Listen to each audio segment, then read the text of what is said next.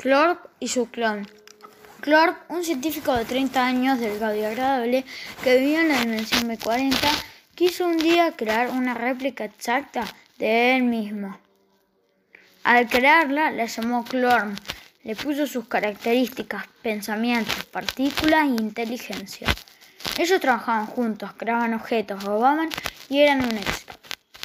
Un día, Clorp vio que el clon se comportaba de una manera muy extraña se corrompió, se volvió malo, un virus lo hizo malvado, intentando herir a cualquier ser. Así empezó la pelea épica Clorp contra Clorm. Usaron armas, objetos y criaturas, pero los dos quedaron heridos. Y en ese entonces, luego de años de pelea, ganó Clorp. Clorm ahora no está poseído. La corrupción fue vencida. Continuará. Hecho por Camilo Cripa. Chao.